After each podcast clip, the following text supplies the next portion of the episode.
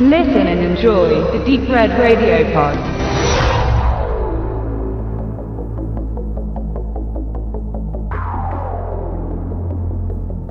Nightcrawler, der neue mit Star Jake Gyllenhaal in der Hauptrolle, womit man gleich beim großen Pluspunkt ist und gleich beim Minuspunkt.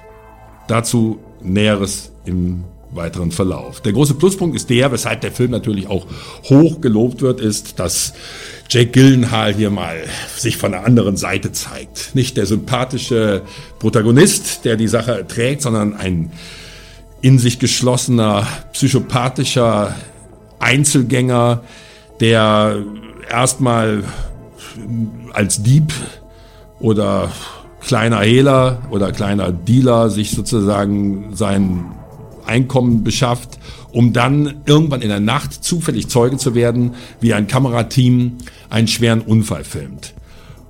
Und damit kommen wir zur Sache. Denn hier geht es auch um Medienkritik. Der zweite Pluspunkt des Films, den natürlich auch, auf den sich auch alle einigen können, denn bekanntlich müssen die Morgenmagazine in den USA sich jeden Morgen ausstechen hinsichtlich ihrer Publikumsaffinität. Wer also mehr Zuschauer hat, ist erfolgreicher, kriegt mehr Werbegeld, die Leute verdienen mehr Geld, sie sind berühmter und, und, und, und.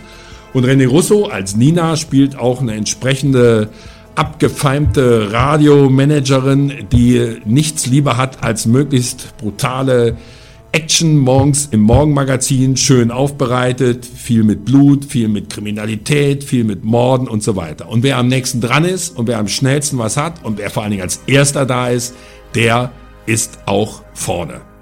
Und da, wo Jake Gyllenhaal ist, in diesem Fall in seiner Rolle als Lou Bloom, da ist auch vorne. Denn der Mann, der kennt keine Grenzen.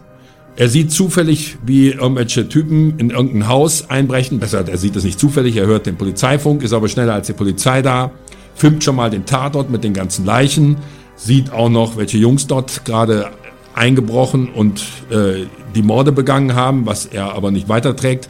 Und verkauft das Ganze gleich im Morgenmagazin. Am Anfang noch ein ziemlich armer Schlucker mit einer ollen Japan-Schüssel, läuft er, fährt er bald mit seinem Mustang mit 200 durch die Innenstadt, um immer als Erster am Tatort zu sein und kaltblütig die gesamte Sache zu filmen. Soweit, so wirklich sehr interessant. Das Ganze ist sehr authentisch gemacht worden. Er nimmt sich dann noch einen armen Schlucker dazu, der keinen Job hat und sich ausbeuten lässt von ihm, denn natürlich, klar, in seiner Rolle, der ist nicht nur er kennt nicht nur keine Grenzen hinsichtlich der ganzen Toten und Schwerverletzten, sondern er kennt auch keine Grenzen hinsichtlich der Ausbeutung seiner Mitmenschen und so weiter und so fort. Und damit komme ich zum Schwachpunkt. Gillenhardt spielt diese Figur absolut überzeugend, in jeder Hinsicht sehr, sehr gut. Die Medienkritik, keine Frage, erinnert ein wenig an alte Filme aus den 80er, 70er Jahren, es hat es schon immer mal gegeben die Kritik eben daran, dass es nur darum geht, möglichst viele Leute vor den Bildschirm zu bekommen und keine andere Qualität zählt. Das Ganze hat aber durchaus einen aktuellen Anlass. Es ist sehr, sehr gut, auch in so einem Film nochmal daran zu erinnern und diese Gesellschaftskritik funktioniert, aber sie funktioniert eben leider nur in diesem speziellen Fall mit diesem Psychopathen. Gillenhalt spielt diese Figur so überzeugend, dass sie mit irgendwelchen normalen, in Anführungsstrichen, Journalisten oder mit Typen, die auch damit ihr täglich Brot verdienen, das vielleicht nicht ganz so extrem machen, aber tendenziell hat das überhaupt nichts mehr zu tun. Kurz und gut, man geht in den Film rein, man sieht sich ihn als Psychopathen an, der Film entwickelt sich wirklich spannend, er ist sehr unterhaltend, er spitzt sich immer weiter zu, das Ganze ist faszinierend zu betrachten, aber man geht hinterher raus und sagt, mein Gott, was für ein Psycho. Und das ist aus meiner Sicht leider eine verfehlte Gesellschaftskritik. Denn mit dem Betrachter, der ja letztlich im Grunde genommen der Auslöser ist für das, was hier drin passieren soll, hat das Ganze ja nichts zu tun, oder?